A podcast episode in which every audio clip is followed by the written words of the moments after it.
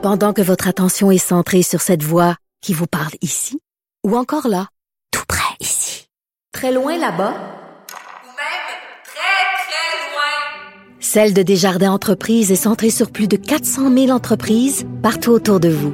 Depuis plus de 120 ans, nos équipes dédiées accompagnent les entrepreneurs d'ici à chaque étape pour qu'ils puissent rester centrés sur ce qui compte, la croissance de leur entreprise.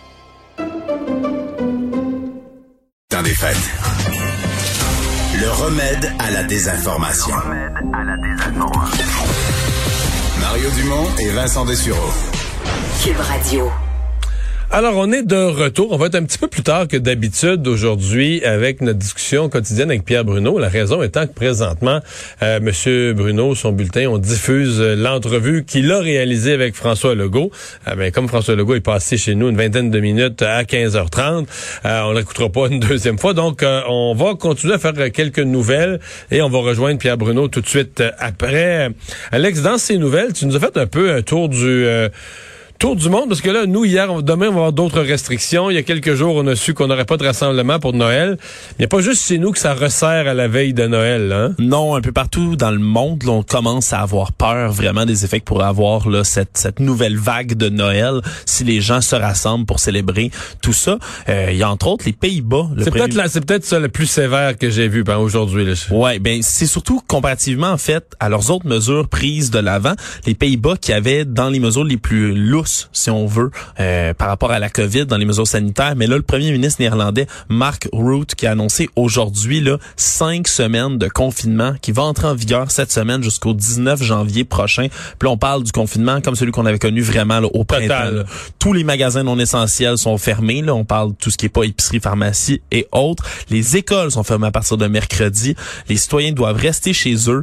Il y a juste les Parce que ça, c'est ça qu'on n'a jamais connu ici. Là, comme en France, en Europe, dans plusieurs pays, quand ils disent de rester à la maison, c'est pas juste que les lieux sont fermés, c'est que si t'es sur la route, faut que tu l'expliques. Ouais. Mais où, où, tu vas? Qu'est-ce que tu fais?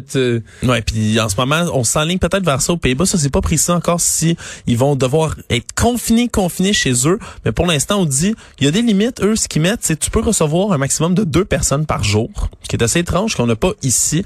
Trois le soir de Noël, ils peuvent recevoir jusqu'à trois personnes chez personnes. eux. Des personnes. Pas, trois pas personnes. des ménages. Non, non, non, non, non, Trois personnes. C'est le maximum qu'on peut recevoir. Euh, Puis là, ils ont vraiment pas le choix parce que le nombre de décès dépassé la barre des 10 000. Les cas sont en hausse. Puis c'était assez spécial parce que M. Root faisait son annonce alors qu'on entendait à l'extérieur des manifestants avec des sifflets, des klaxons, toutes sortes de choses qui protestaient tout ça. Alors c'était un peu C'est tellement identique d'un pays à l'autre, les mêmes critiques, les mêmes obligations, les problèmes du système de santé. Euh. Ouais, puis il, a, commencé d'ailleurs que ça allait fermer pour cinq semaines. Il dit et nous n'avons pas affaire à une simple grippe comme le pensent les gens derrière nous. Tu même il en fait, il a fait allusion dans son euh, allocution. Donc c'est une mesure qui est vraiment plus sévère que ce qu'il avait connu avant. Eux faisaient ce qu'ils appelaient un confinement intelligent dans lequel ils avaient fermé les écoles, mais pas les commerces. Alors un peu au contraire de ce qu'on a pu vivre ici, les restaurants sont fermés maintenant. bref, assez spécial, mais là-bas les gens le prennent mal, mais c'est nécessaire, dit-on là, pour la période du temps des fêtes, pour pas que la courbe remonte en fou. L'autre pays dont tu veux nous parler, c'est... On poursuit avec l'Italie. L'Italie, On poursuit avec l'Italie en Mais l'Italie, eux, avaient présenté, c'est pas comme François Legault, avait présenté un plan de Noël. Je l'avais même parlé, moi, en ondes, il y a quelques semaines. Oui, puis il avait relaxé. Il y avait des assouplissements qui avaient été faits euh, vers la fin de novembre. Mais là, il y a eu des images qui ont été partagées beaucoup sur les réseaux sociaux en Italie qui montraient là, des foules, littéralement, d'acheteurs Mario là, qui se ruaient dans les magasins. Ça a fait réagir le premier ministre italien Giuseppe Conte qui a réuni là un peu d'urgence son conseil des ministres les experts de santé publique. Puis là, ils pourraient décider d'instaurer des mesures de confinement d'une espèce de zone rouge qui commencerait le 24 décembre, qui irait jusqu'au 2 janvier. Puis là, c'est vraiment ce que tu parlais tout à l'heure. Là. On parle d'un couvre-feu nocturne, de l'interdiction de déplacement non essentiel. Là. Tu, sors de chez toi, tu as besoin d'avoir un papier, sinon on te retourne jusque chez toi. Les bars, magasins, restaurants, tout ça fermé. Bref, c'est le pays évidemment qui est le plus endeuillé en Europe, même encore en ce moment, 64 500 décès euh, en Italie. Ils veulent vraiment pas revivre ce qu'ils ont vécu dans la première vague. On se rappelle, c'était eux qui étaient vraiment à l'avant-garde de l'Europe là, quand ils ont reçu le, le, la fin de semaine, il y a, l'Allemagne qui a fait la même chose, qui a resserré. Il y a la France qui l'avait fait la semaine passée, qui avait enlevé certaines des permissions qu'il avait données pour Noël. Là où c'est le zoo, c'est au Brésil. au Brésil, là, Mario, là? C'est vraiment. Si on vraiment- pense que c'est tout croche aux États-Unis, l'ami de Trump, Bolsonaro, Mais on, on, on a tendance à l'oublier, mais c'est le deuxième pays le plus touché au monde Ah ouais, ouais, après les. États-Unis. Là, les cas sont en montée continuellement en flèche et surtout on s'inquiète du côté de l'OMS parce que il y a il y, y a presque pas de tests. On teste tellement pas au Brésil que malgré tout, c'est des estimations. Il y a des cas de fous. hein. Ils sont deuxièmes dans le monde et on estime, on sait même pas s'il y a 50% des cas qui sont connus. Donc c'est complètement fou ce qui se passe au Brésil. Mais le pire dans tout ça, c'est que le président brésilien Jair Bolsonaro là, qui a présenté hier son plan de vaccination.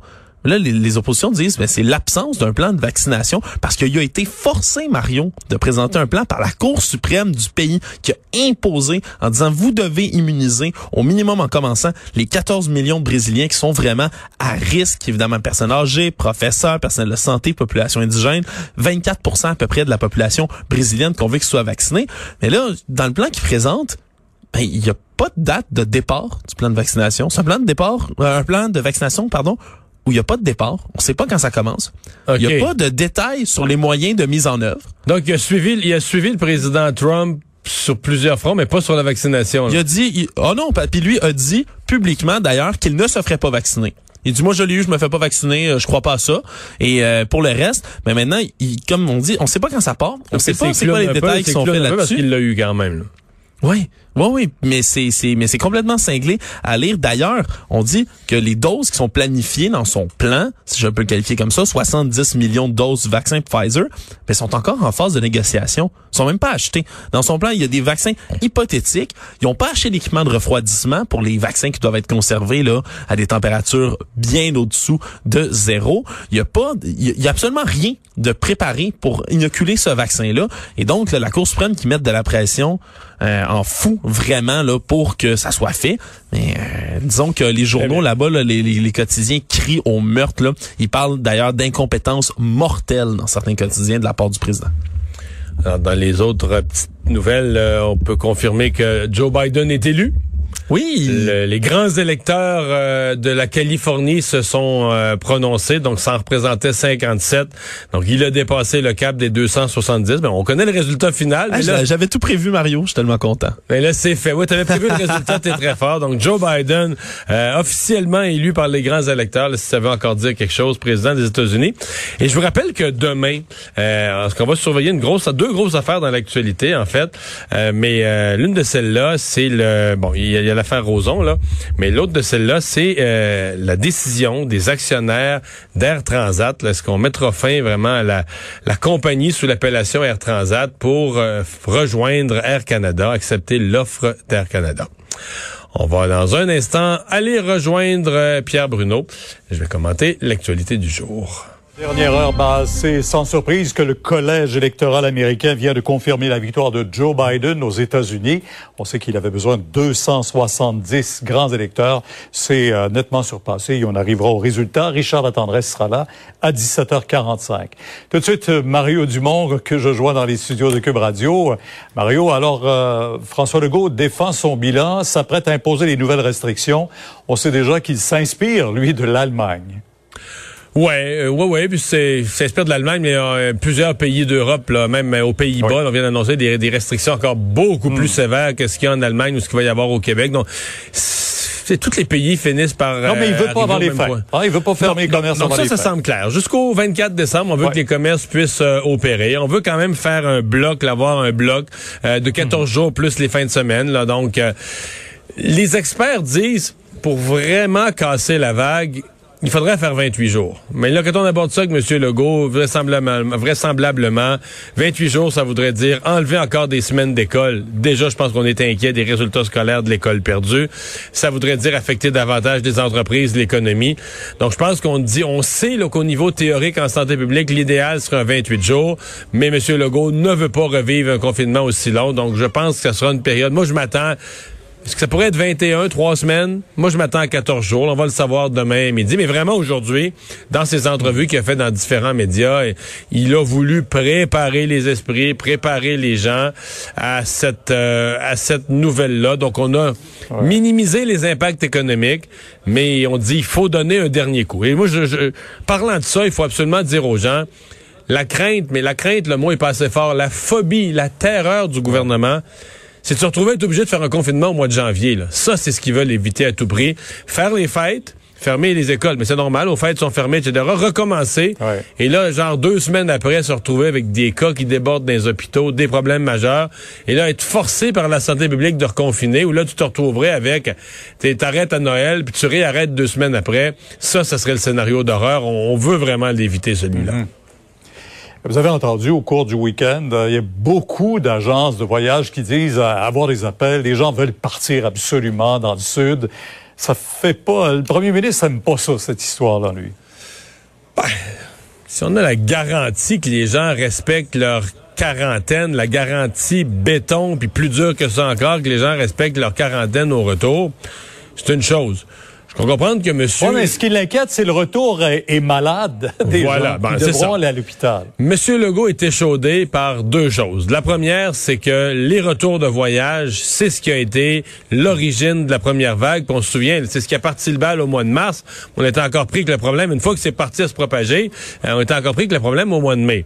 Bon, l'autre crainte, et vous l'avez dit, c'est que des gens attrapent la maladie à l'étranger, mais qu'au retour soient hospitalisés dans nos hôpitaux. Là. Ils resteront pas à l'hôpital en République dominicaine. Là, soit... Donc, ce sont les craintes à l'heure actuelle qui font demander à M. Legault euh, de rester au pays.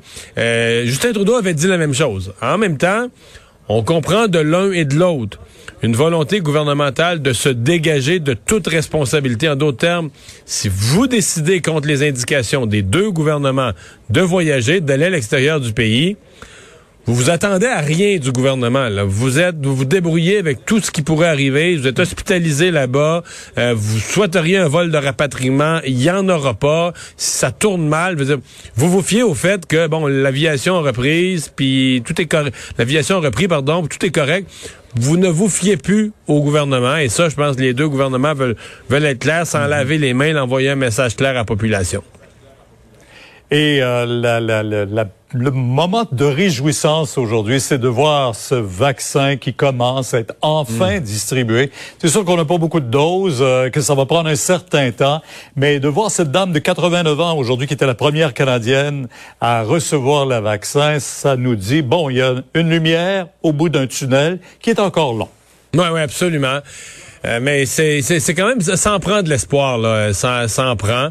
Et c'est le seul. Je pense que des, des gens semblent oublier ça, là. Le vaccin, c'est la seule vraie solution. Tout le reste, là, je veux dire, le confinement, les masques, tout ça, c'est pas des solutions dans le sens que c'est des moyens temporaires d'empêcher la propagation d'une maladie, mais, sais, ça reste des moyens temporaires. La maladie est toujours là, elle circule, mais pour ralentir le nombre de cas, tu prends des moyens. La seule vraie solution qui met, qui met fin à la pandémie, qui met fin à la, à la triste aventure, c'est le vaccin.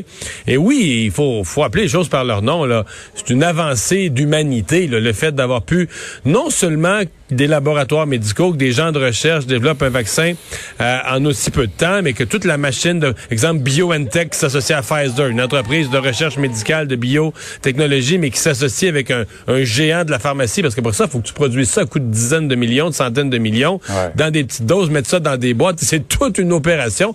Alors, seules des entreprises géantes peuvent euh, piloter euh, des opérations de ce genre. Mais ce qui est drôle, Pierre, avec la recherche médicale, si on avait un travail aussi colossal qui avait été fait par des gens au pic puis à pelle ou des gens à bras, on aurait une admiration sans borne. On dirait qu'on a plus de misère à, à conceptualiser que des gens ont passé des heures là, la, la tête la tête dans un microscope. Puis on dirait que c'est un genre de travail qu'on a plus de misère, mais c'est une avancée humaine importante et il faut, la célébrer, il faut l'applaudir pour ce qu'elle représente. Hey, je comprends. Habituellement, on sait que des programmes de recherche, ça dure 5, 6, 7 ans, 10 oui, ans, ben oui, ben puis on oui. n'arrive à rien, même. Ah. Euh, bravo, effectivement. On est heureux, et on espère en tout cas que tout le monde sera vacciné le plus rapidement possible. Au revoir. Merci. Au revoir. Vous écoute demain. Ben, merci à vous d'avoir euh, été là. Merci Alex. Euh, on va se quitter. C'est Sophie Durocher qui va suivre dans un instant. Rendez-vous demain 15h30.